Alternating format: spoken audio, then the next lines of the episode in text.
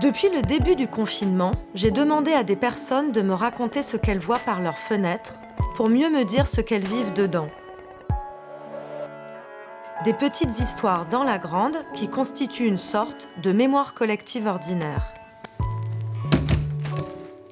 Je m'appelle Hamza, j'ai 38 ans, je suis confiné dans le 19e arrondissement de Paris et de ma fenêtre je vois tout d'abord un immense bâtiment des années 70 qui me fait face, qui a une douzaine d'étages environ, qui me cache le soleil euh, tous les matins. J'ai la chance d'avoir un petit balcon euh, qui me permet de profiter du soleil euh, juste une heure et demie par jour avant qu'il ne disparaisse au-dessus du bâtiment. Par ce balcon, je, je ne vois qu'un seul arbre en fait. Je suis photographe, j'aime beaucoup photographier la nature et été assez attristé de ne pouvoir le faire ce printemps.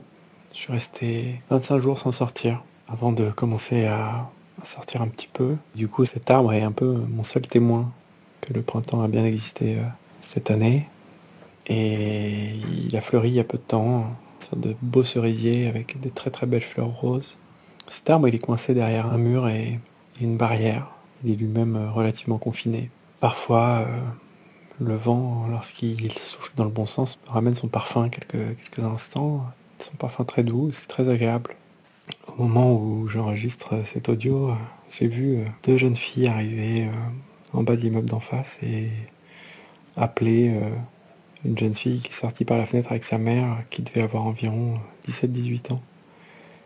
J'ai compris que c'était son anniversaire et que ces deux jeunes filles étaient venues lui souhaiter en bas des fenêtres avec un bouquet. Et la jeune fille est descendue pour récupérer son bouquet, elle leur a une petite part de gâteau chacune, elles avaient toutes des masques et des gants et c'était une vision assez étrange de me dire que un questionnement sur le, fait d'avoir 18 ans, de fêter finalement ces 18 ans euh, dans cette période assez particulière.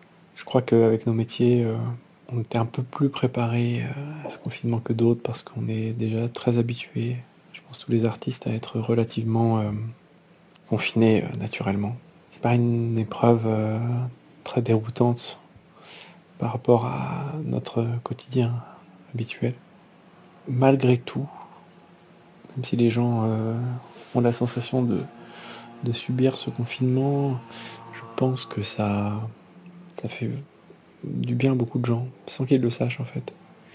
Parce qu'il y a ce principe de, fuir beaucoup de, réalités qui sont en nous et qu'il est important de mettre en lumière en vérité et, qui sont souvent euh, mis de côté ou en tout cas fuis. Si on arrive à le voir comme ça, je crois que c'est quelque chose qui peut faire beaucoup de bien. Et une sorte de retraite euh, finalement imposée, mais euh, qui peut être très libre si on, si on la choisit aussi.